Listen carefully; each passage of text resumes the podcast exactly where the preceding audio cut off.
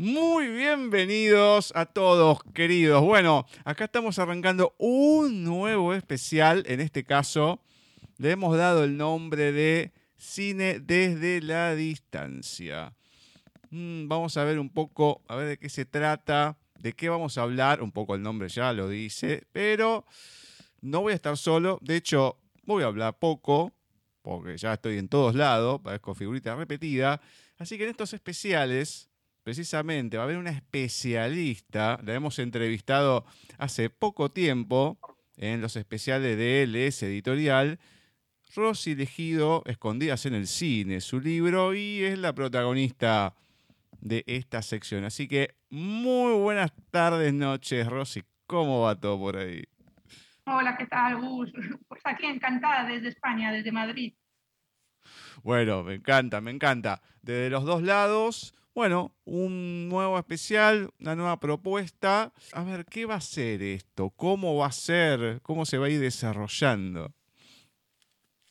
Pues vamos a hablar de cine, claro. Y como tú estás allí y yo estoy aquí, pues de ahí lo de la distancia. Y vamos a hablar pues de películas comerciales muy conocidas que todo el mundo habrá visto.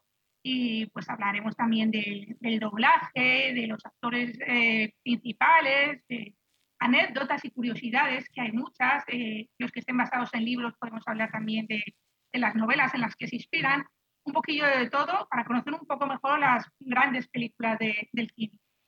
Muy bien, me encanta. Invitamos a la gente, si tienen ganas de pedir alguna peli, recomendar o lo que fuera, bueno, pueden ahí escribirnos, dejarnos algún mensaje y nosotros nos pondremos a ello.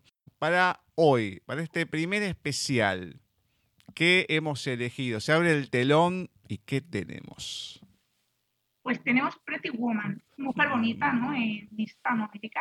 Eh, es una comedia romántica estadounidense protagonizada por Julia Roberts y Richard Gere. El director es Gary Marshall y data del año 1909. Yo creo que poca será la gente, a no ser que no hayan nacido, que no hayan visto Pretty Woman. Han pasado 31 años del estreno de esta película y continúa emitiéndose en las televisiones. Vamos, en España continúan emitiéndola de manera exitosa. Y es que es, uno de los films más taquilleros de la historia. Es en, el primer fin de semana, y en Estados Unidos, en el primer fin de semana que se estrenó en, los cines, recaudó más de 11 millones de dólares, que es casi el total del presupuesto, que fueron unos 14 millones. Y en ese primer año de su estreno, hicieron 200 millones de dólares de carga Vamos, en total se estima que son más de, 700 millones hasta la fecha. En España, por ejemplo, es la película más veces emitida en la televisión pública, pero también en los privados. Y esto sucede, pues, básicamente porque tiene espectadores y no dejarían de emitirla.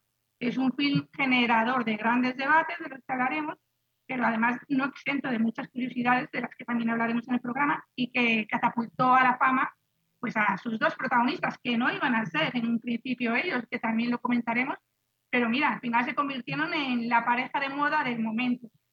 Y bueno, pues Pretty Woman es una historia de prostitución, no hay que olvidarlo, pero edulcorada hasta el exceso desde el momento en que Disney mete la mano en el guion. ¿Y qué cuenta Pretty Woman? Pues la historia de Edward y de Vivian. Él es un millonario, un de los negocios, ella es prostituta. Se conocen, pasan una semana juntos, se enamoran y formalizan su religión, en su relación. Parece mágica, lo sé, pero es que es ficción, no hay que olvidarlo, vamos. Es una historia de amor, mm, yo creo que nada más lejos de la realidad. Pretty Woman trata de ser la cara bonita que nunca tiene la prostitución. Esa cara bonita no existe, todo en ella es mentira. Eso y que, y bueno, que lejos de ser una historia, una historia de negocios sexuales, no hay que olvidarlo. Él pone la misa y ella pone la cama. Pero bueno, pues la película convierte la prostitución en un cuento de príncipes azules, de princesas a las que rescatar, y bueno, le quiere poner también tintes feministas, mm, pero no se trata de una película feminista.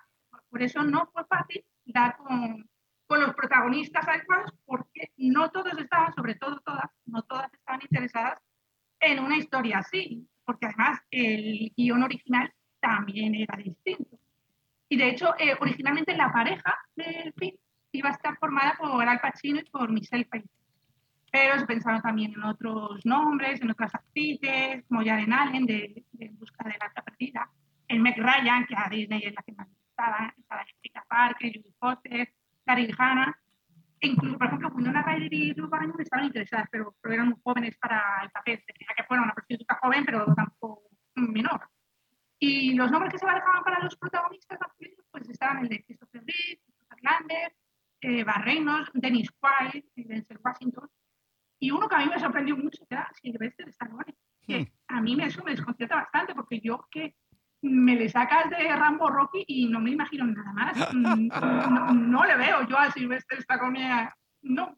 Pero bueno, así es como al final consigue el papel de una joven, una muy, muy joven y guapísima Julia Roberts. Hasta, hasta entonces, bueno, pues era conocida por ser la candidata a un Oscar, ¿no? Por el papel secundario que hizo en Magnolia de Acero. exacto. Y un atractivísimo Richard Gere, que bueno, había protagonizado al final, ¿no? American Gigolo y Oficial y Caballo, o sea que lo del papel de un guapo galán ya le venía de serie, lo tenía asegurado, y juntos, pues eso, se convierten en, la pareja del momento.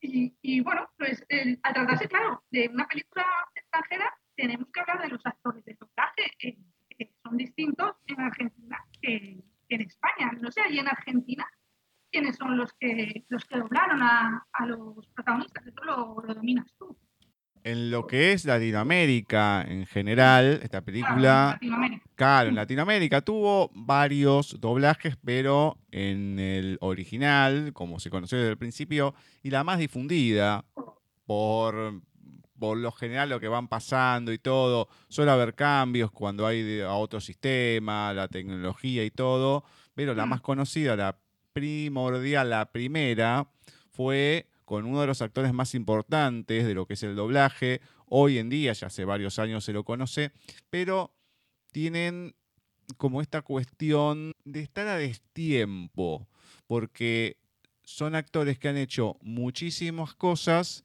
pero mm. como lo han hecho durante mm, todo lo que fue el siglo pasado, cuando no había redes sociales, quedó ahí y no es que tuvieron un personaje a lo mejor más popular en anime o, alguna otra cosa que explote por todos lados. Pero, por ejemplo, a lo que es Richard Gere, Carlos Becerril, uno de los actores mexicanos de doblaje, como dije, más importantes de mucha trayectoria, películas de, de todo el siglo pasado, era todos los protagónicos con una de las series más emblemáticas que hubo como Combate, que era el Sargento Sanders. Entonces estaba en todos los protagónicos. Y el papel de Vivian, estaba Julia Roberts, era Nancy Mackenzie, que también otra actriz, que le ha puesto voz a muchísimas actrices protagónicas de la época. Acá, como nombraste, Julia Roberts era la primera vez que tenía un protagónico. Y es como todo. Si bien está Disney ahí detrás, en cierta manera, porque no es que en primera plana, estaba con una empresa de, sus dominios, pero no es que estaba el ratoncito ahí que lo mostraban por todos lados, ni hablar. Pero entonces había que tener alguno, algún cuidado y demás. Y claro, ponerle voz a alguien que no se sabe cómo, si la película iba a tener éxito, si no. Y bueno, al final después repercutió por todos lados la película y bueno, y estos actores que pudieron ponerle voz. Claro. En España el, el doblador de Richard Gere es, Ricardo Solán, que también de un montón de míticos de doblaje español. Dobla a Hoffman, a Robert De Niro, a Silvestre Stallone, que son de los nombres que además eran posibles, ¿no? Candidatos al protagonista. Claro. También dobla al Pacino, a, a Danny DeVito, a Jim Tyron. Y, y, bueno, y luego a, a, ella, el personaje genial, lo dobla Mercedes Montala, que es una de los grandes del doblaje femenino en España, que dobla pues, a Michelle Pfeiffer, que en principio era la que iba a hacer también, que vamos, la que También dobla a Emma Thompson, a, a Sharon Stone, a Catherine. O sea que al final, pues son de lo, del doblaje español, pues sí, de lo mejorcito, la verdad. Que sí se ha apostado, yo creo que por buenos representantes en, actores de doblaje. Mm. Los vamos a ir escuchando, los, vamos a ir, los vamos a ir escuchando dentro de un ratito a ellos. Mm. Sí, pero eso, hasta, hasta convertirse en lo que, lo que ha sido Pretty Woman, antes pues, hubo lo que comentabas, muchos cambios de guion, porque además es que la historia principal iba a ser todo un drama, si no había, lo había escrito el guionista al alto, ¿no? Diseñó a una Vivian, que era una junkie, que estaba enganchada al crack, y con, con, el dinero que le iba a dar por pasar la semana con, con el ejecutivo este, pues se iba a ir a Disneylandia con su amiga, la otra. y, y, Edward, pues el, el, digamos, el protagonista, pues de maravilloso, pues no tenía nada, porque se supone que durante esa semana que pasaban juntos se iba a prohibir que consumiera, así que la otra iba a estar con un mono que se tiraba por las paredes, y al final él regresa con su novia y, bueno, pues le da los 3.000 dólares, ¿no? Se los gasta por la ventanilla del coche y se marcha. Ella por lo menos se va a Disneylandia, eso, eso que sería pero claro, pues eso, que llega al final una de las filiales de Disney y le gusta el guion siempre y cuando pues eso, lo conviertan en, en un, en un, cuento, en un cuento de hadas. Pero hablando de lo de, los doblajes, ¿no? De, de, actores, lo curioso de esto, ¿no? Es que había doblajes de, del cuerpo en, en, el cartel promocional, ¿no? De la película, que, a mí es una cosa que, que, me llama, porque creo que son dos personas que no necesitan precisamente dobles de, de cuerpo, no sé qué te parece a ti. A ver, ni hablar. Siempre fue una actriz, no solamente ahora, sino desde sus comienzos, muy esquelética. Entonces, se nota que querían, bueno, que haya un poquito más de carne. Entonces, bueno, tuvieron que hacer algún photoshopeo, como después se puso de moda, pero en una época donde no existía eso. Se hizo de una manera un poco más artesanal, pero hoy en día lo sabemos. Eh, cuando veías la película te dabas cuenta, pero podía pasar. Hoy en día se hace de todas maneras. Pero en esa época, bueno, no digo que no una novedad, pero hasta ahí nomás. Sí, la verdad que sí. A mí me llamó eso que en el cartel me llamó la atención que, las piernas de ellas eh, dicen que es de, la modelo que, y que sí que el director pensaba pues sí que Julia Roberts era demasiado delgada y que eso no era sexy en el momento, en los 90 todavía estaban más bien las, las supermodelos estas que hacían fitness y tal, deportistas, no había llegado la moda de justo muy seguido de Kate Moss, que eran pequeñitas y, muy delgadas y, desnutridas. Entonces, claro, pues se llevaba un poquito más las curvas y se comenta también que en algunas escenas en las que aparecía desnuda, pues igual, que, tenía un doble y.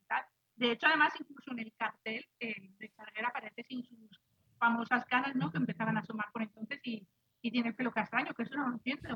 Porque además yo creo que no se, no se concibe a Richard Gere sin las canas, porque no estuvo muy joven. Las primeras películas no las tenía, pero luego ya mm, ha sido como su seña de identidad.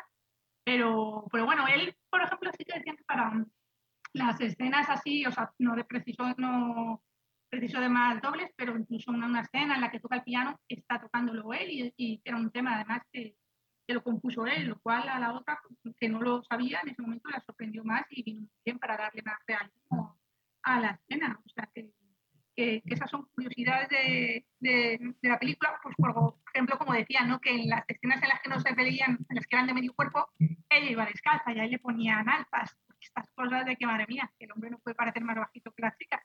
Tonterías de la vida, pero que lo hacían así. Todo lo que podía que por lo menos parecieran iguales y no que ya le saca un buen trocito de, de diferencia de, de, estatura, de, estatura, Pero bueno, si te, si te parece, Gus, vamos a ponernos en situación con el argumento ¿no? de la película y podemos ir analizando alguna, algunas.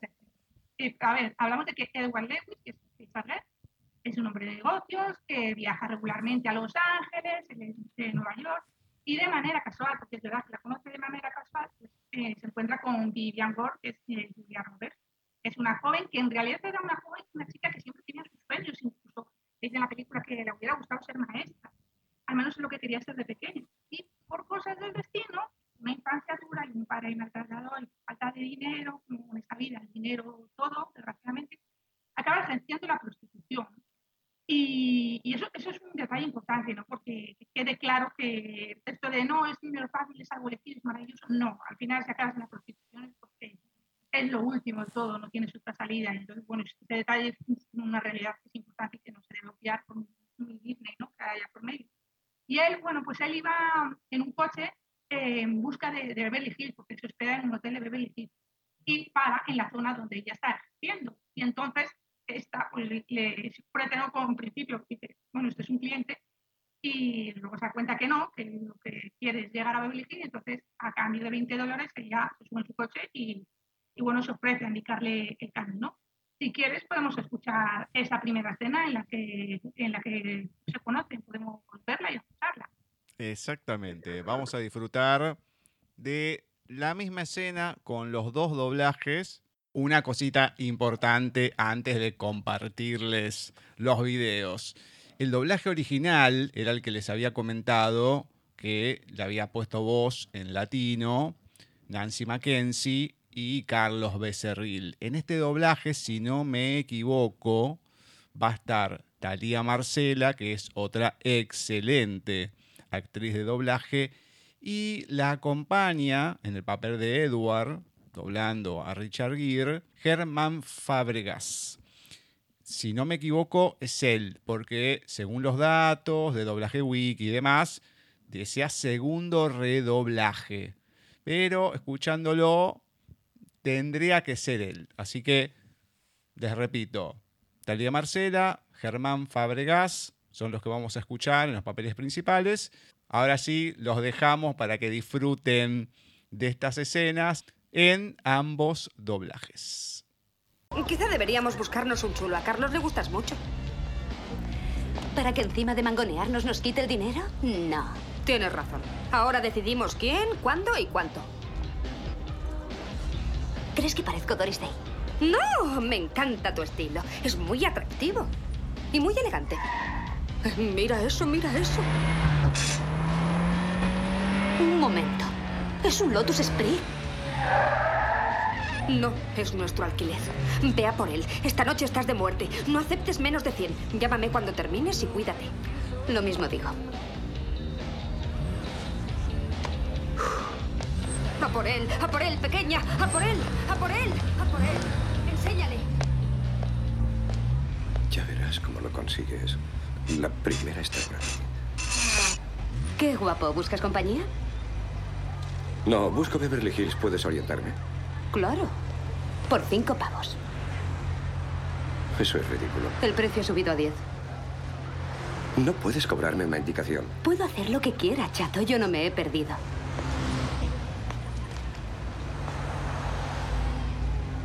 Está bien, de acuerdo. De acuerdo, tú ganas y yo pierdo. ¿Tienes cambio de 20? Por 20 te acompaño hasta allí. Y te enseño dónde viven las estrellas. No hace falta, ya he visto la casa de Stallone. Mejor. Oye, deberíamos conseguir quien nos maneje. A Carlos le gustas. Controlará nuestras vidas y nos robará. No. Tienes razón. Decimos quién, cuándo y cuánto pagará. No soy igual a Carol Channing. No, te queda esta imagen. Es glamorosa. Ay, no, ay, no. Mira eso. Kit, es un Lotus Spirit. No, es la renta. Ve tras él, te, te ves sensual. No aceptes menos de 100 y llámame en cuanto termines. Cuídate. Sí, ¿y tú?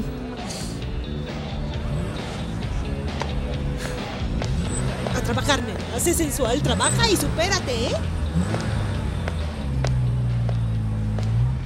Tranquilo, lo harás. La primera está por aquí. Hola, ¿buscas una cita? No, busco Beverly Hills. ¿Sabes cómo llegar? Claro. Cinco por eso. Es ridículo. ¿El precio subió a 10? Nadie cobra por eso. Yo hago lo que quiero, mi amor. Sé dónde estoy.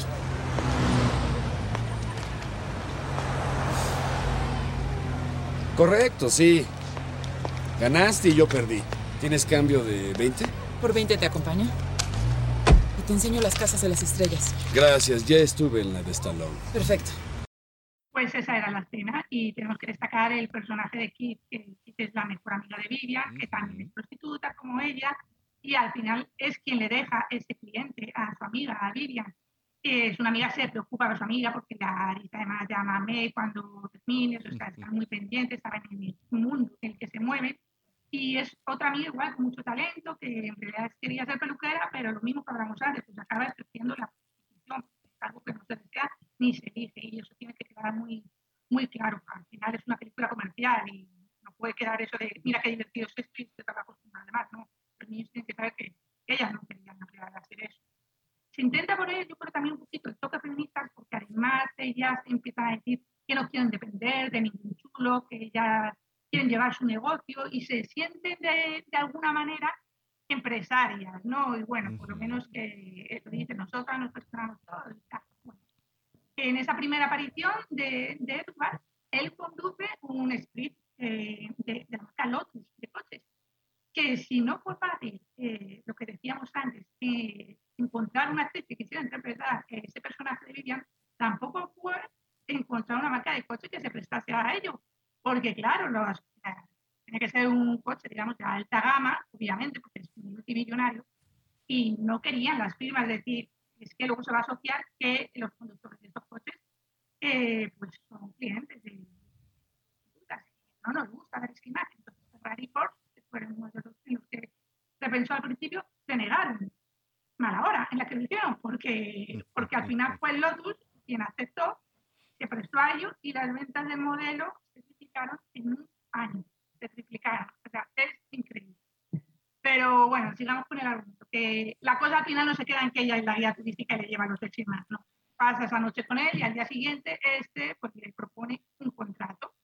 Él, como lo había dejado con la novia y han discutido, pues los socios le dicen que te hace una reunión de socios y. Y como en ese momento pues no tiene una compañía femenina, cosas como muy machistas, tiene que ir con, con su compañera, pues bueno, propone a así al final es como necesita quedarse más tiempo con él eh, por una no módica, porque no es módica cantidad de dinero que son eh, 3.000 dólares. Y si quieres, pues eh, recordamos la escena. Vamos con la escena, lógicamente, con los dos doblajes, que acá hay una particularidad. Ahora, después lo vamos a comentar, pero vamos a compartirlo. Es así. I just want time and your kiss. Además ya tengo una. If you want to impress me. Tú concéntrate en investigar qué planea Morse. Voy para allá.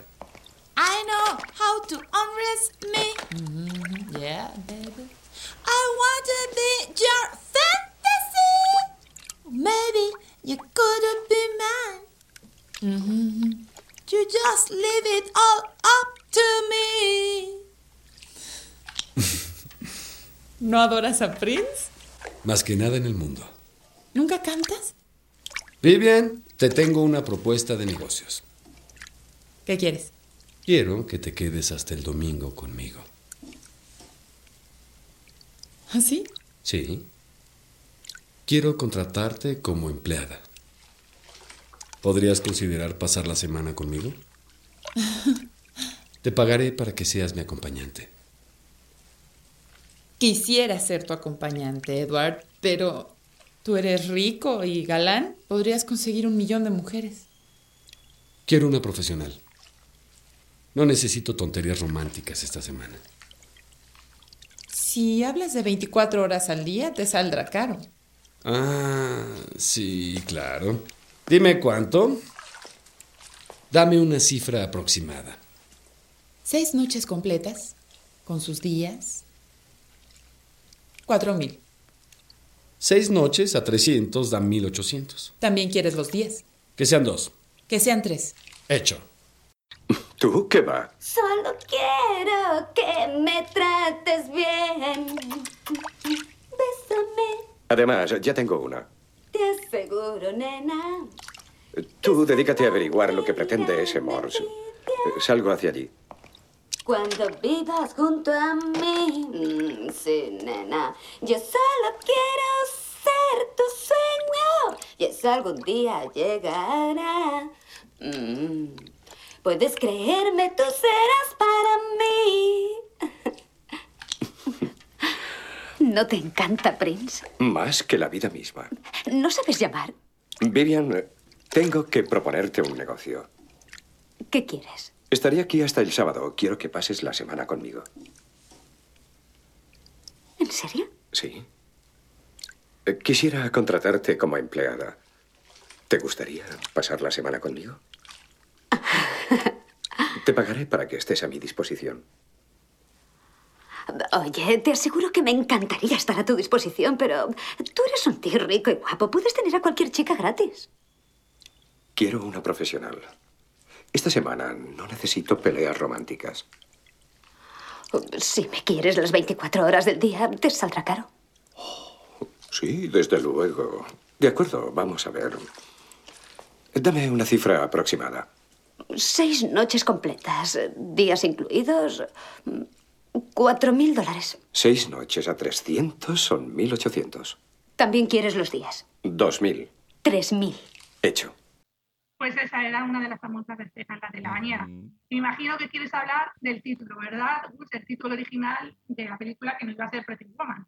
Bueno, sí, el título se iba a llamar en realidad El precio que pactan, 3 mil dólares, pero uno lo escucha y dice, qué raro, serían esos nombres que decís, qué feo que suena, como tantos otros, pero al final no les pareció, bueno, vino un poco el, auge que tenía de hace algunos años con Roy Orbison, que había vuelto a, a triunfar en la música después de su fallecimiento, antes y después de su fallecimiento, bueno, como que se mantuvo y decidieron por esas cosas de la vida ponerle de mujer bonita, Pretty Woman, y que quede ese título. Pero también algo que uno puede notar acá, lo que es el, doblaje en general, muchas veces en el doblaje latino, una actriz había comentado, Fabiola Stevenson, que cuando la música no, no hace a la película, no la doblan, la dejan como están. Entonces disfrutamos, disfrutamos por decirlo de alguna manera, a Julia Robert, a Vivian cantando, le rompe los tímpanos, ahí cuando está con, con los antiguos Walkman, pero Bueno, yo lo claro, la versión española todo lo contrario, la, la- la doblaron. Sí, sí, sí. En, en- en España se, se la dobló, pero se la dobló cantando mal, claro, obviamente, pero, pero sí, se la dobló, son, son curiosidades, yo creo. Pero bueno, lo, lo que hablamos, porque si se habla de Pretty Woman hay que hablar al final, no solo de las interpretaciones, sino de la música, una banda sonora excepcional, que ha sido una de las más vendidas. Es decir, que al final todo suma más a las ganancias económicas, que no eran pocas, de, del. Porque quien no conoce ya eso, pues el tema que da título a la película o la mítica balada de los sé, pero que al final fue una eh, fue la discográfica EMI quien comercializó la banda sonora y, y con Jace Newton y, y Don Simpson ¿no? a la producción. Pero sonaron otros grandes, porque suena David Bowie, Robert Palmer, Kenny G, Red Hot Chili Peppers. Incluso hay un lugar, hay una escena de la que ya hablaremos, que eh, hay lugar ¿no? para que también suene la Traviata de Verdi, cuando van a la ópera de, de San Francisco. Pero, pero bueno, sigamos con la película. El contraste entre los dos, claro, entre él y ella, pues, pues es evidente, porque ella es vulgar, viste de manera provocativa, que evidentemente es a lo que se dedica a mostrar su cuerpo, más cachicle, con la boca abierta, luego lleva esas míticas botas de tacón, de charol, altas, altísimas, hasta la rodilla, eh, y él, él no se quita el traje para nada. Yo creo que este, este hombre duerme con el traje y si hace deporte, hace deporte con traje, porque no se lo quita para nada. Eh, yo creo que una camiseta no, no se la ha puesto en su vida. Y a lo largo de la semana, pues bueno, los dos se van conociendo, intimidando y van surgiendo pues, los sentimientos. Pero es verdad que hay constantes situaciones que la devuelven a ella, a Vivian, a su realidad. Por ejemplo, cuando no es aceptada, eh, al entrar en una de esas boutiques de lujo en Rodeo Drive y no es aceptada por las dependientes que la tratan de mala manera, la verdad. Me refiero a, a estas Vamos a compartir esa situación, cómo, cómo choca un mundo con el otro cuando te querés meter y no te dejan. ¿Busca algo en particular? No, bueno, sí. algo clásico. Ya. Tiene cosas guapas. Gracias. ¿Cuánto vale esto? No creo que a usted le sirva. Bueno, no le pregunto si me sirve, le pregunto cuánto vale. ¿Qué vale este, Marie? Es un modelo carísimo. Ya lo ve, carísimo. Oiga, tengo pasta larga para gastar. No creo que tengamos nada para usted. Desde luego se ha equivocado de sitio. Por favor, váyase. ¿Busca algo en particular? No, bueno, sí. Algo conservador. Claro. Tienen cosas lindas aquí. ¿eh? Gracias. ¿Cuánto cuesta esto? No creo que este diseño le quede bien. Mire, no dije que si me quedaría, pregunté cuánto. El precio de esto, Mari, es demasiado, demasiado caro. Es demasiado caro. Tengo mucho dinero para gastar. No tenemos nada para usted. Al parecer se equivocó. Por favor, váyase. Pues esa era la y cómo la trataron esas dependientes. Es verdad que ahora sí, no todos son, son crueles con ella, porque está el gerente del hotel, por ejemplo, es una especie de hada madrina en este Ujú, cuento, que, que muestra mucha empatía por, por ella. Y también, bueno, está claro, su príncipe azul para salvarla de todas las adversidades del mundo. Y por eso al final, pues Edward la acompaña de compras y entonces les atienden en condiciones divinamente, haciéndole la pelota que se dice aquí en España, no sé allí. Y entonces ya puede empezar la tan necesaria transformación física de ella, que era necesaria. Y, y lo vemos en, lo vimos también en, en esta otra escena. En las tiendas no son amables. No lo son con las personas, solo con las tarjetas de crédito. Es aquí. Levanta la cara. Tira la goma de mascar. No puedo creer que hicieras eso. ¿Sí? Yo soy el señor Hollister, el gerente. ¿Puedo ayudarlo? Edward Lewis. Ah, claro. ¿Ve a esta jovencita? ¿Sí? ¿Tiene algo aquí tan hermoso como ella? Oh, claro. No, no, no, no, no, no. Es decir, eh, tenemos muchas cosas tan hermosas como ella las haga lucir. A eso iba y creo que estaremos de acuerdo en que con una Claro, combinación tan especial se puede... necesitaremos a más gente a nuestro servicio. Le diré algo. Aquí gastaremos una cantidad obscena. Necesitaremos mucho más lambiscones. Nos encanta. Usted entiende. Oh, señor, puedo decir que están en la tienda y en la ciudad apropiadas. Todo lo que ve aquí podemos hacerlo. Prepárese para divertirse, ¿sí? Mary Pat, Mary Kate, Mary Frances, toba aquí a trabajar rápido que la señorita quiere. Disculpe, señor. Sí. Exactamente qué tan obscena es la cantidad de dinero que mencionó. ¿Profana o llegando a ofensiva? Llegando a ofensiva. Me gusta lo ofensivo.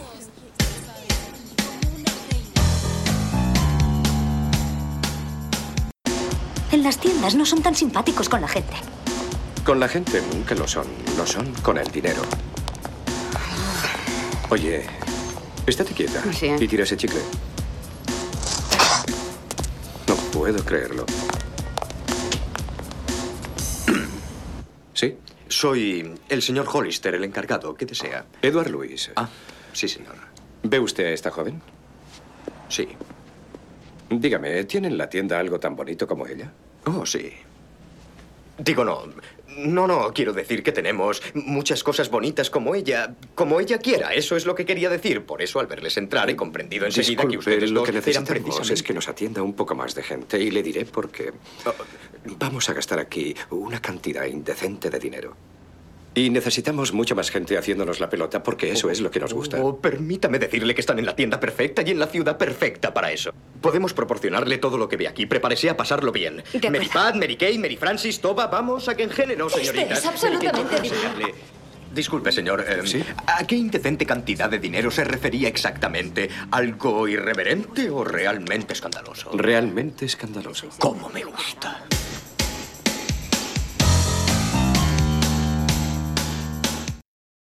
Una particularidad que tenemos, uno mm, ya a esta altura de la vida escucha algunas voces y, uy, acá también, a mí me pasa, ¿no? El dependiente lo podemos escuchar ahí, más joven, no tan caricaturizado como uno tiene la voz de Humberto Vélez, más presente, que es el que le ha puesto voz en Latinoamérica a Homero Simpson. Es una voz muy particular. Acá está, lógicamente, sosegado por lo que es el personaje, pero esa última escena, qué tan obscena, qué tanto va a gastar. Cuando dijo obscena, uy, obviamente ahí se le iluminan los ojitos y el poder del dinero, lógicamente, que podemos ver qué ha sucedido acá. La verdad que el dinero todo lo puede. todo, todo esto es curioso el doblaje ¿no? de, de- del personaje, porque menos mal que es un secundario y que es mucho más joven, porque si no, a veces si es un doblador de, de, otro personaje muy conocido, como en este caso Homero, ¿no? Le llames aquí a Homer Simpson, tal cual, pues te puede sacar del, del, personaje que estás viendo en ese momento de la peli y decir, ay, mira, es Simpson. Pero, pero bueno, al ser un, como eso, una voz distinta y tal, pues es importante que también la sepan adecuar porque al final les encasillan también a los actores de doblaje, ¿no? Como a como los actores a lo mejor cuando hacen una serie y ya todo el mundo ve a ese personaje, haga lo, las películas que haga, ve al personaje que le ha catapultado a la fama.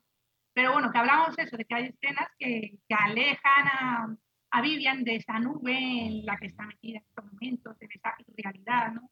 Y otra de las escenas que, que le hace poner los pies en la tierra es aquella en la que el abogado, el, el socio de Edward pues se interesa, están en los caballos y se interesa por saber quién es ella, porque piensa que puede ser una, una espía. Cuando el lugar le dice que se dedica y que es prostituta, pues entonces, entonces este tipo, que es bastante desagradable, intenta acusarlo.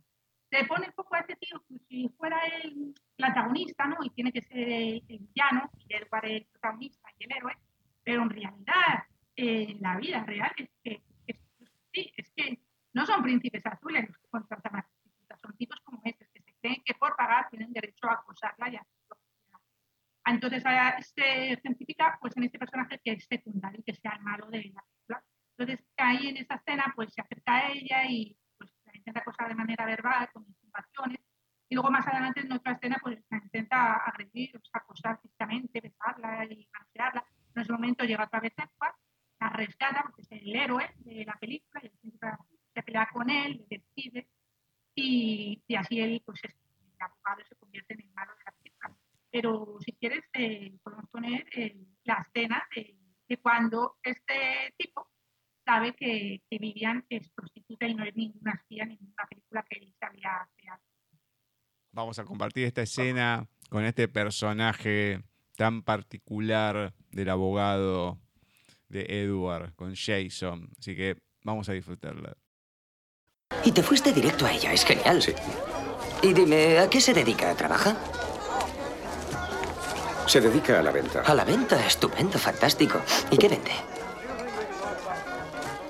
¿Por qué quieres saberlo? Haz el favor de prestarme atención. Te conozco desde hace tiempo. Y esta semana te noto cosas diferentes, como la corbata.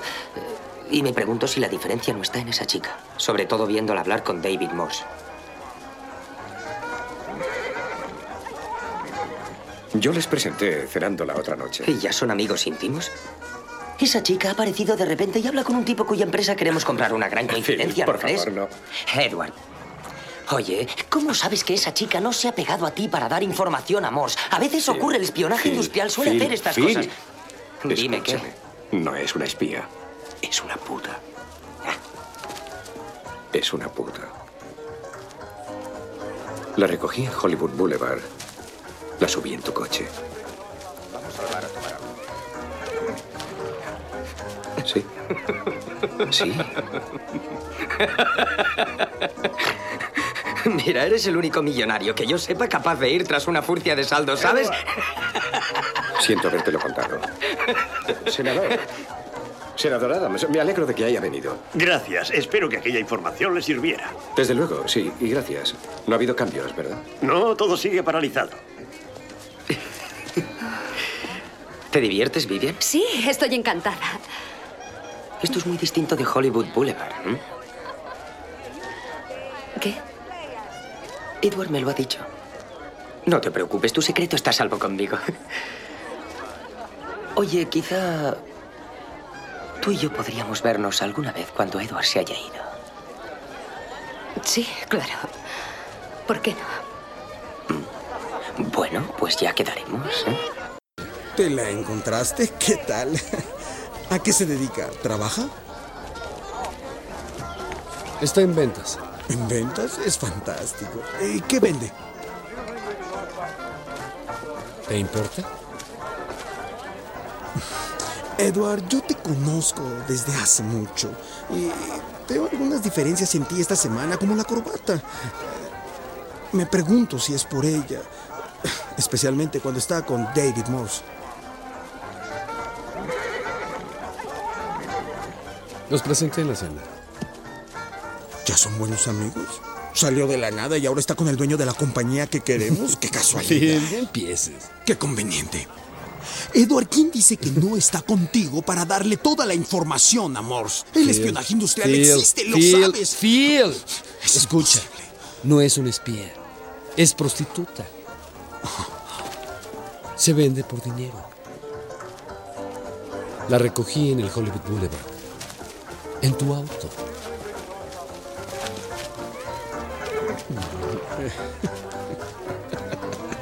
¿Sí? Eres el único millonario que conozco que sale con una prostituta barata, Edward. Edward. ¿Por qué te lo dije? Senador.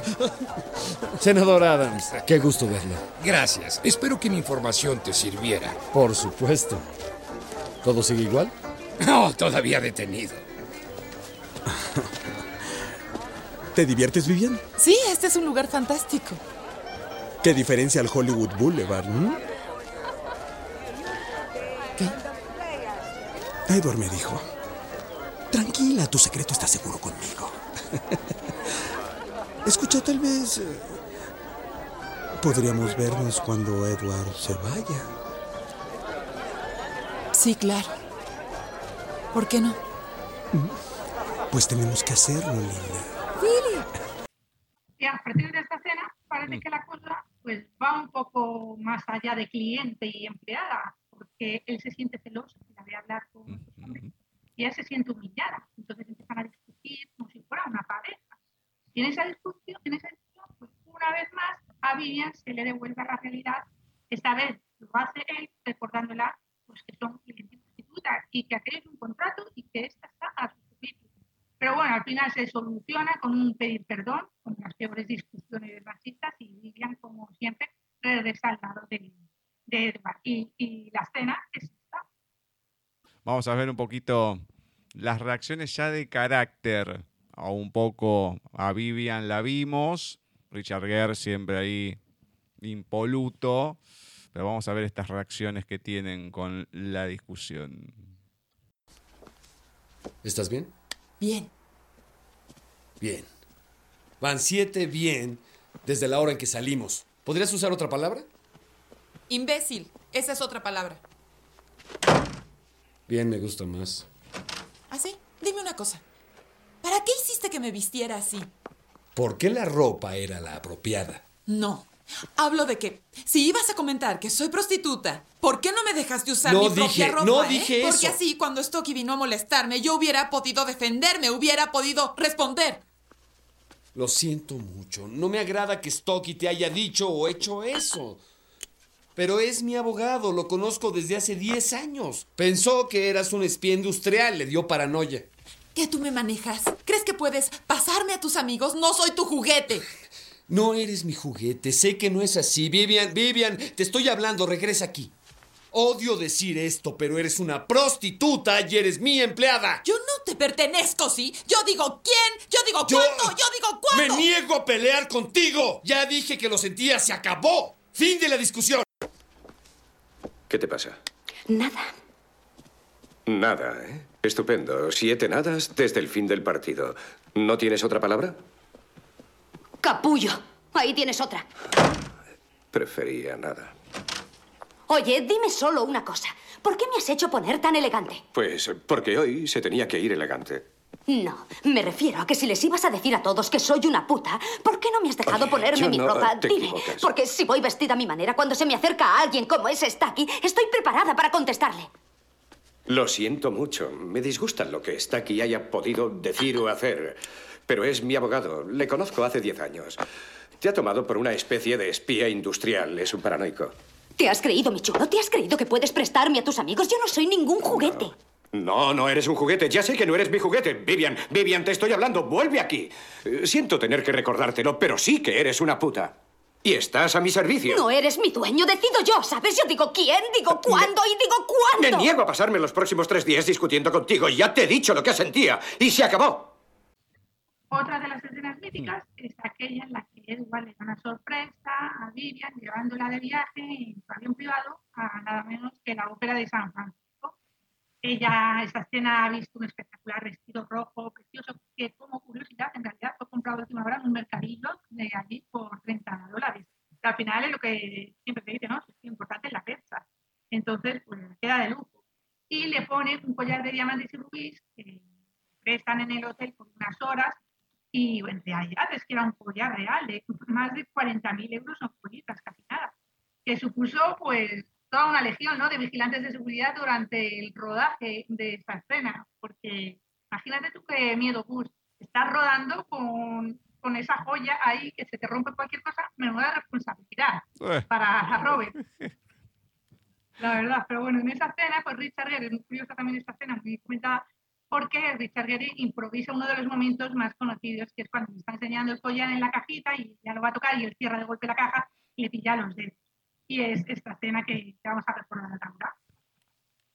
Claro, uno dice, uy, mirá qué bien que lo actuaron, le salió súper natural. No, no es que lo estaban actuando, salió así, le gustó al director y quedó la escena. Eso es lo maravilloso, que a veces las cosas, de estas cuestiones de la improvisación y que son muchísimo mejor de lo que está en el libreto, cuando al actor se le puede dar un poco más de libertad o no acá que le dijeron, bueno, hagan lo que quieran.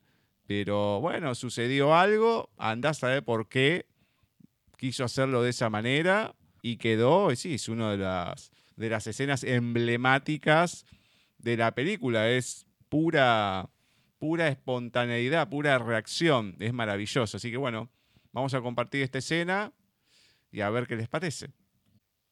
Sí, pues te aseguro que dentro de este vestido no cabe nada más. Quizá haya algo en esta caja. No quiero que te pongas nerviosa, solo es un préstamo.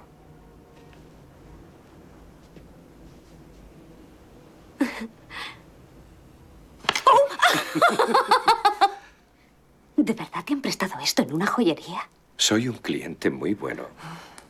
Si fueras a comprarlo, ¿cuánto te costaría? Un cuarto de millón. ¿Un cuarto de millón de dólares?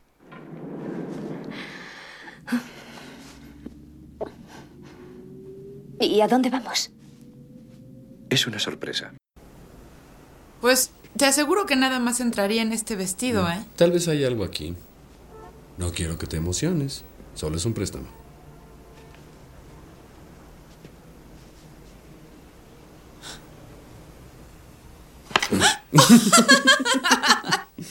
¿De verdad te prestaron esta belleza en la joyería? Soy muy buen cliente. Si lo compraras, ¿como cuánto costaría? ¿Un cuarto de millón? ¿Un cuarto de millón de dólares?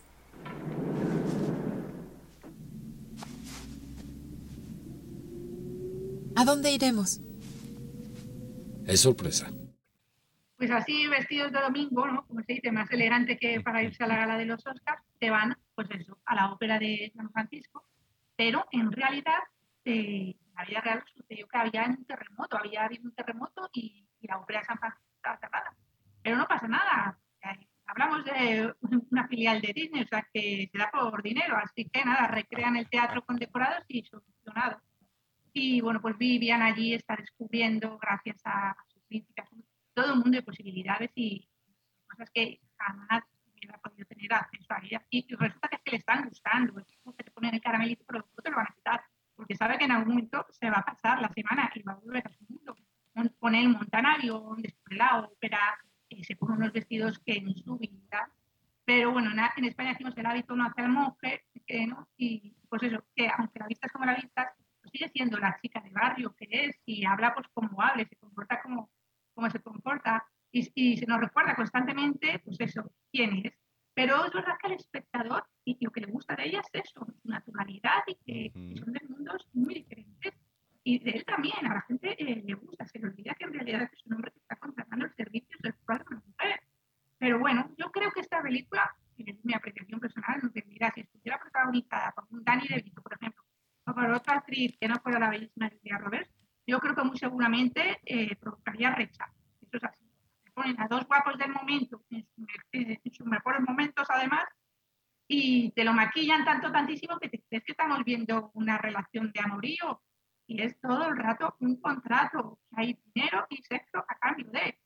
Pero es la manera lo que al final te engaña tanto ahí la película, cómo te le dan la vuelta y te lo manipulan, que te estás creyendo que estás viendo otra cosa, pero que no, señores, esto no es, claro.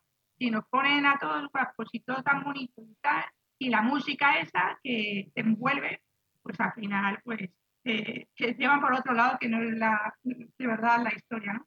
La escena de, de la ópera de la que hablamos es esta. Pues así, vestidos de domingo, ¿no? Como se dice, más elegante que para irse a la gala de los Oscars, te van, pues eso, a la ópera de San Francisco, pero en realidad eh, en la vida real sucedió que había un terremoto, había habido un terremoto y, y la ópera de San Francisco estaba cerrada. Pero no pasa nada. Hablamos de una filial de Disney, o sea que se da por dinero, así que nada, recrean el teatro con decorados y solucionado. Y bueno, pues Vivian allí está descubriendo, gracias a sus críticas, todo un mundo de posibilidades y cosas que jamás hubiera podido tener acceso a ellas. Y resulta que es que le están gustando, es como que te ponen el caramelito, pero luego te lo van a quitar, porque sabe que en algún momento se va a pasar la semana y va a volver a su mundo. Mon- Pone el montanario, descubre la ópera, se pone unos vestidos que en su vida.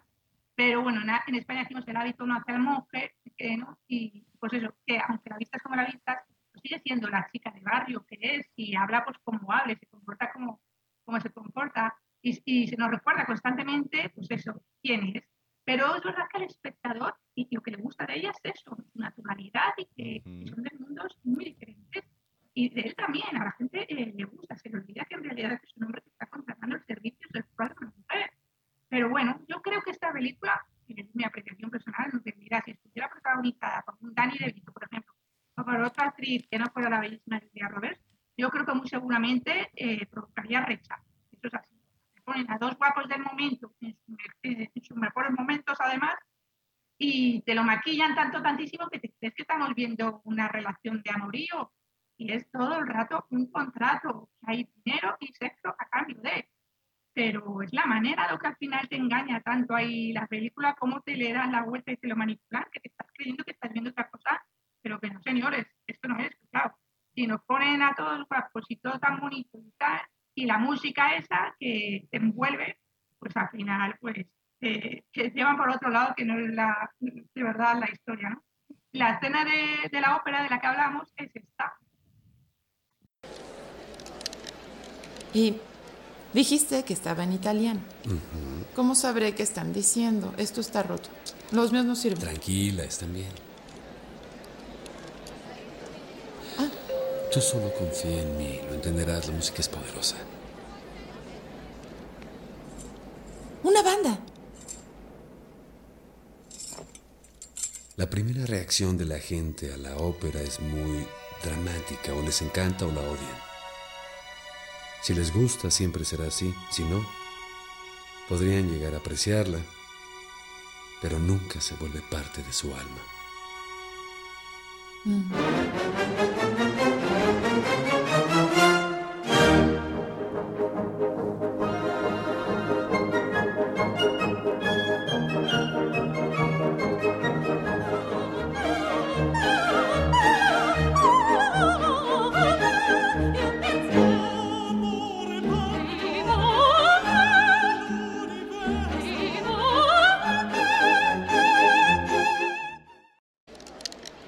¿Y dices que cantan en italiano?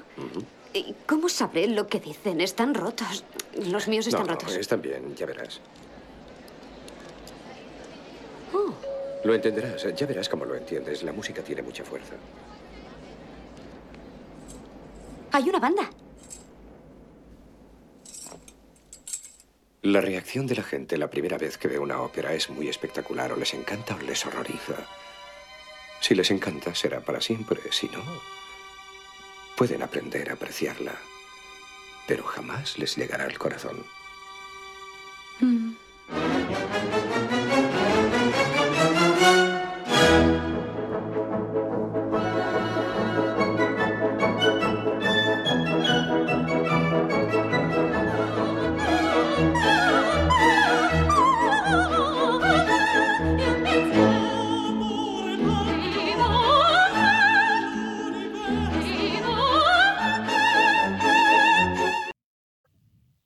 Vamos a compartir un audio cuando una de las señoras que está en la ópera le pregunta si le gusta o no y cómo reacciona Vivian. ¿Le ha gustado la ópera, querida? Ah, por poco me veo de gusto en las bragas. ¿Qué? Dice que la música de la Traviata la embriaga. ¿Disfrutaste la ópera? Fue tan lindo que por poco me orino. ¿Qué? Dijo que le había gustado mucho el barítono. Es increíble. Esta, esta cuestión, porque encima cualquier frase le presta a Julia Robert para que le pongan cualquier expresión y que quede bien. Desde, bueno, que se había orinado y el otro, no, no, no, no, es decir, que le gustó el barítono. Ah, ¿cómo el barítono? Yo como diciendo, escuché otra cosa y directamente en lo que es en el doblaje español, que se meó las bragas directamente, todo lo dice así como viene, que queda más natural a lo que puede ser la escena, pero como que a veces se quiere cuidar, andás a ver uno por qué. Pero bueno, es- queda bien de las dos maneras, pero me gusta más en el, en el español, porque sí, lo manda y te deja bien reflejado ya cómo es el personaje, como que se sale de sí. Sí, eso es. Además se la perdona todo y, y si se pone a hablar tan pronto, se pone a hablar muy bien, pues dices que rápido ha aprendido, ¿no? Tiene que dejar claro ahí su esencia y, y ahí está la gracia del personaje, porque el espectador, pues, pues llega a tener cierta empatía, ¿no? Como la que tenía que decíamos el director del hotel, tiene cierta empatía por ella. Cae bien, si el personaje no cayera bien, pues ya la gente no, no le gustaría esa historia de amor, pero es que caen bien, al final. Pero bueno, que todo cuento tiene pues eso, su principio y su final, y el de hadas de Vivian también. Entonces le llega la realidad de golpe, y claro, pues casa se agobia, empiezan otra vez a discutir en el hotel. Él le quiere pagar un piso, digamos, de por vida, pero ella es que no quiere eso, ella quiere más. Y se siente ofendido. Y la escena de, de la que hablamos es esta que vemos ahora y lo vemos a continuación. Vivian, ¿qué quieres? ¿Qué quieres que pase entre nosotros? No sé.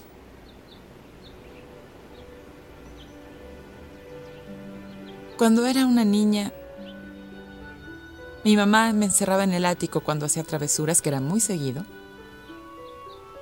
Y yo fingía que era una princesa atrapada en una torre por una malvada reina.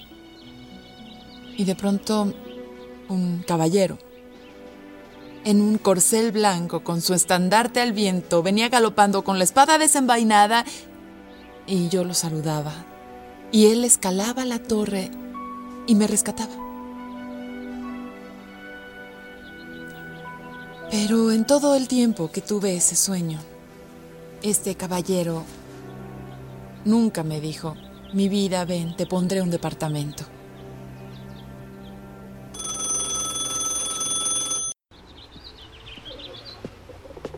Vivian, ¿qué es lo que quieres? ¿Qué quieres que haya entre nosotros? No lo sé.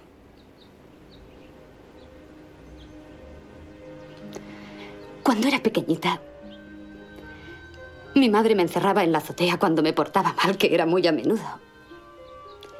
Y yo...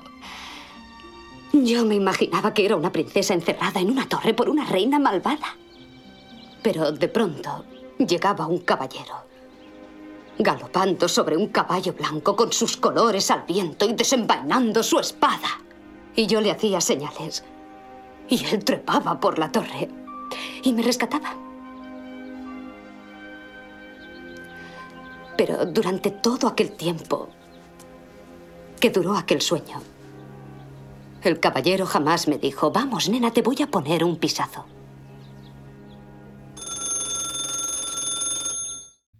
Es increíble. Qué típica situación que uno de los protagonistas se comenta todo, deja el sentimiento, el corazón ahí, track, y aparece un teléfono inoportuno, alguien que llama a la puerta. Bueno, acá el caso es el primero. El teléfono que suena y nos deja con la intriga ahí de, bueno, ¿qué pasa? ¿Y qué pasa después? Pues es verdad, el telefonito ahí sonando. Pero bueno, pues pasa que gracias al director de hotel, que hablamos tan maravilloso, eh, pues la cosa cambia, porque Vivian ya se ha marchado, se ha marchado a su ahora le toca marcharse a Nueva York a Edward. Y este director tan majo, pues le comenta a Edward, el mismo chofer, a llevar a él al aeropuerto, pues ha llevado antes a Vivian a su casa, con lo cual, que la dirección la sabe. Y entonces Edward eh, coge la idea, la iniciativa y decide ir en su rescate. Mientras tanto, ella en su casa pues está haciendo las maletas porque se marcha, deja la prostitución, es un buen mensaje ahí. Y hay otro gran momento de sororidad entre mujeres, que es que le da bastante dinero a su amiga Kit para que estudie peluquería, porque era lo que le gustaba y se le da bien, y deje la prostitución. Al igual que Vivian va a estudiar, dice que va a retomar los estudios, que ya era una buena estudiante y que quiere empezar otra vida está. En la versión original, pues lo que comentábamos al principio no era esa, era que al final él le lanza el dinero por la ventana o con su novia, pero en la versión esta del cuento de hadas que se comercializó, pues tiene que ser un happy end de estos, ¿no? Eh, Disney no puede tener otro final que no sea ese.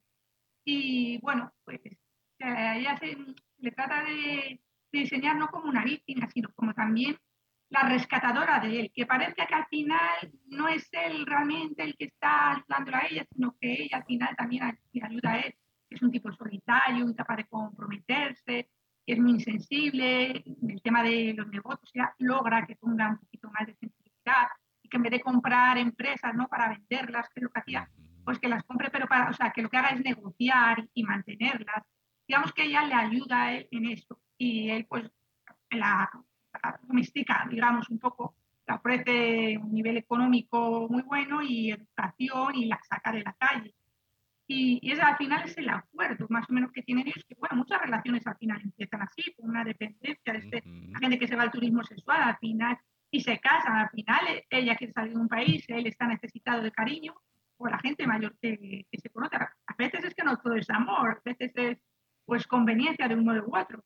Pero bueno, ¿qué es lo que hace Edward para que sea todo más romántico y pasteloso? Porque como ya le ha contado la historia de que soñaba de pequeña que su príncipe venía en su caballo blanco para rescatarla de la torre, pues aquí llega Edward a la casa de Vivian en la limusina blanca, en plan caballo, y como el príncipe azul soñado, y la rescata de la torre, que es el piso en el que ella vive, que es un piso alto, y esta escena al final termina con ese locutor de radio que, que nos recuerda que Hollywood es la fábrica de, de, los sueños y que todos se pueden, o casi todos, cumplir, incluso el de. Y, y es esta la escena final. ¡Bajad, princesa Vivian! Tenía que ser el último piso, ¿no? Es el mejor. Está bien, subiré.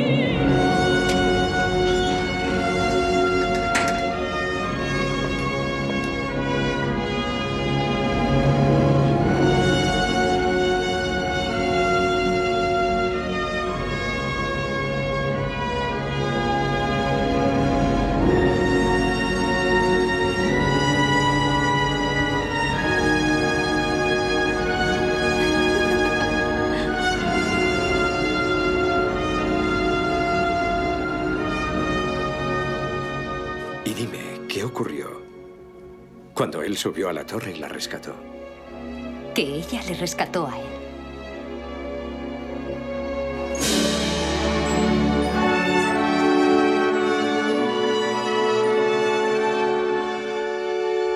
Bienvenidos a Hollywood. ¿Cuál es su sueño? Todo el mundo viene aquí. Esto es Hollywood. Tierra de sueños. Unos se hacen realidad y otros no. Pero sigan soñando. Esto es Hollywood. Siempre es hora de soñar, así que sigan soñando. Pretty woman, walking down the street, pretty woman. ¡Princesa Vivian baje!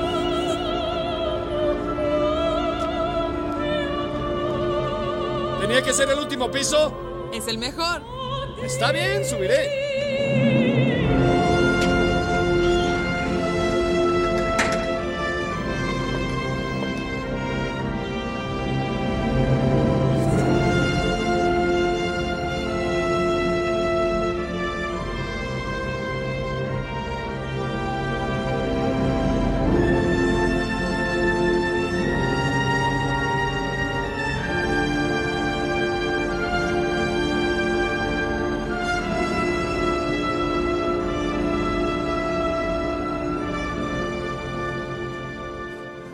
Pasó después de que subió a la torre y la rescató? Ella lo rescató también.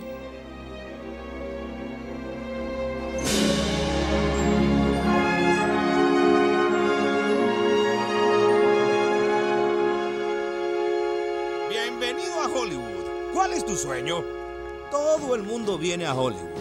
Esto es Hollywood, la tierra de los sueños. Algunos se vuelven realidad y otros no, pero sigan soñando. Esto es Hollywood. Hay tiempo de soñar. Sigan soñando. Pretty woman, walking down the street, pretty woman. Acá encima queda. A mí el final, te digo que es lo que más me desorienta. Porque que, aparezca este muchacho diciendo eso. Pero, ¿qué- ¿a qué viene esto? O sea, a mí me parece lo, lo más descolocado de todo. Más allá que uno puede saber ahora la historia original, cómo era, cómo iba a terminar, con ella enojada ahí, que tenía que devolver el tapado que era alquilado, que le revolea el dinero, como dijiste, y todo. Esta parte del locutor, como que queda medio descolgada, pero ese mensaje que te quieren dar, como decís, desde Disney, más que nada, que bueno, todo es posible. Con nosotros todo se puede realizar, aunque sea la, la mugre más sucia, bueno, lo podemos hacer bonito y que guste. Ese es el mensaje que nos deja, que no sé si es el mejor mensaje, pero bueno, así es el cine hollywoodense.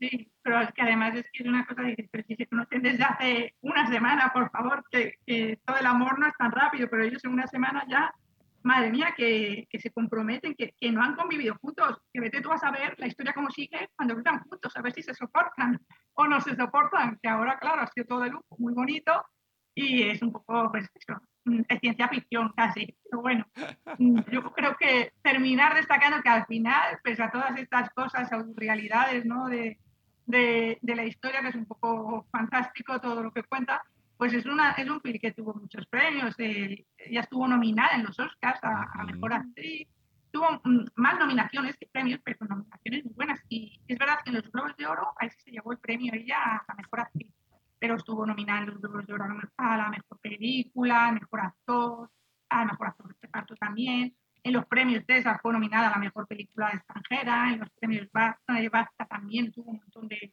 de candidaturas, o sea que es una película que no ha pasado desapercibida ni para el público ni, ni tampoco para, para los críticos de, de cine. Es un rodaje que al final se hizo muy rápido, muy breve, en cuatro meses de nada. Y bueno, la verdad es que ese, el presupuesto que fue contaba por 14 millones de dólares y que en el primer fin de semana ya ganó 11 millones de dólares, o sea que yo creo que no se imaginaban que, iba a ser una cosa tan, tan emblemática como ha sido y tan mítica, que al final yo creo que es una película que desde aquí recomendamos, pese a todas estas cosas que tiene y todo este debate que pueda generarnos, contenido, recomendamos que todo el mundo la vea, porque si uno no ve Pretty Woman, pues está quedando sin conocer una de las películas más míticas ¿no? de, de los años 90. Así que yo, yo la recomiendo, porque además merece la pena eh, y sobre todo recomiendo la banda sonora también. La banda sonora es lo mejor que tiene, así como el Club de los Cinco. Bueno, por lo menos acá se llamó el Club de los Cinco. eh, que triunfó, no es que triunfó, porque en realidad en su momento fue un fracaso, se volvió película de culto y lo mejor que tuvo anterior a esta película había sido la banda sonora. De hecho, una de las protagonistas le habían propuesto el papel de Vivian, lo rechazó y fue una de las que dijo que se arrepentía de no haberlo agarrado, porque lógicamente le hubiese cambiado todo. Como decimos acá, con el dedo del lunes, bueno, todos somos grandes, porque sí, ya sabemos lo que va a pasar. Y lo interesante, poder verlo a futuro, que con todos los contratiempos que tuvo, salió, quedó algo que a la gente le gustó. Ahora, después se fabricó desde cero algo bonito desde el vamos, sin tanta complicación como fue acá por lo menos llamada novia fugitiva, que volvía a juntar a los dos y que la verdad pasó desapercibida. Uno la recuerda porque están los dos. Y era la vuelta de esta pareja que todo el mundo quería volver a ver. Pero que la historia por lejos dejaba mucho que desear y no. La historia no tenía esta banda sonora. O sea, como que la gente ya va con una expectativa que, bueno, pasa un poco. Vamos a ver cómo viene. No sé si vos a lo mejor coincidirás conmigo. Uno de los clásicos de los 80, Top Gun, se iba a estrenar el 2020, se pasó para el 21. Vaya a saber uno cómo va a ser. Pero claro, uno dice, uy, Top Gun, uy, y capaz que después uno se lleva una desilusión total. Claro, es, es lo que pasa, ¿no? Como que eso que dicen, las segundas partes nunca fueron buenas. Claro, es que si la, buena, la primera ha sido buena, buenísima, pues te pones unas expectativas que es muy difícil. Yo creo que, claro, quieres recaudar dinero y decir, bueno, como el otro ha tenido tanto éxito, vamos a hacer la segunda acción, pero a veces es mejor dejarlo como está y irte con el listón bien alto y ya está. Porque sí, aquí en España se llamó Novia la fuga y pasó con eso ni, ni pena ni gloria, ¿no? Porque es que no era lo mismo, además era otra historia y, y no, yo creo que hay, hay veces, es verdad que la fórmula a veces funciona, pues como la Guerra de las Galaxias, que tiene mini sagas y Harry Potter y, y todas estas historias, pero hay otras que no funcionan. Que al final yo creo que haces una y tiene su principio y tiene su fin y no lo toques, no lo toques porque lo vas a escuchar Y con Top Gun, pues yo creo que no va a ser lo mismo, porque además han pasado tantísimos años que, uf, madre mía, es muy arriesgado hacer eso, hacer eso, pero bueno, eh, aún así eso, eh, cada uno al final tiene su negocio y cada, un, cada productor lo intenta a su manera y, y si le sale bien, pues le sale bien. Esta, desde luego, eh, Pretty Woman, lo que es Pretty Woman, la, la única, la primera, sin ninguna otra película con ellos dos juntos, yo creo que es muy recomendable y bueno, y yo creo que hemos contado así bastantes cositas para quien no la haya visto, que haya alguien que no la haya visto, pues que se anime a verla o darle otro visionado y, y conocer esos detalles de los que hemos hablado y a lo mejor la disfrutar de, de otro modo. Exactamente, exactamente. Bueno, hemos llegado al fin de este especial. Veremos, a ver, la próxima, con qué película venimos, qué le recomendamos a la gente, qué le contamos también. Más que nada vos, yo apoyo. Yo estoy ahí para dar una mano, pero lógicamente la especialista sos vos. Bueno, y veremos, a ver, en la próxima, con qué venimos y qué le podemos recomendar a la gente. Vuelvo a repetir como al principio. ¿Quieren pedir alguna película? algo que les guste, algo que les llame la atención, bueno, nos escriben y ahí veremos si lo podemos armar y se lo podemos regalar. Mientras, agradezco por, por este espacio, Rosy, por la buena onda, porque la verdad que fue proponerlo, decir, uy, dale, qué bueno, qué sé yo, desde que le- comento a la gente, tienen la entrevista para escuchar ahí en nuestros podcasts de Ancho, la pueden encontrar en Spotify también, de Paisaje Literario, Les Editorial, Rosy Elegido, tac, la van a encontrar enseguida, muy buena onda, y bueno, cuando le propuse esto, enseguida, dale, y bueno, lo armamos y congeniamos bastante ya desde, desde antes, pero cuando uno empezamos a decir, bueno, lo armamos, me yo esto así, así, así, y era prácticamente como lo, lo- lo había ordenado para que se pueda decir, o sea, para tenerlo yo, digamos, ¿no? Ir siguiéndolo.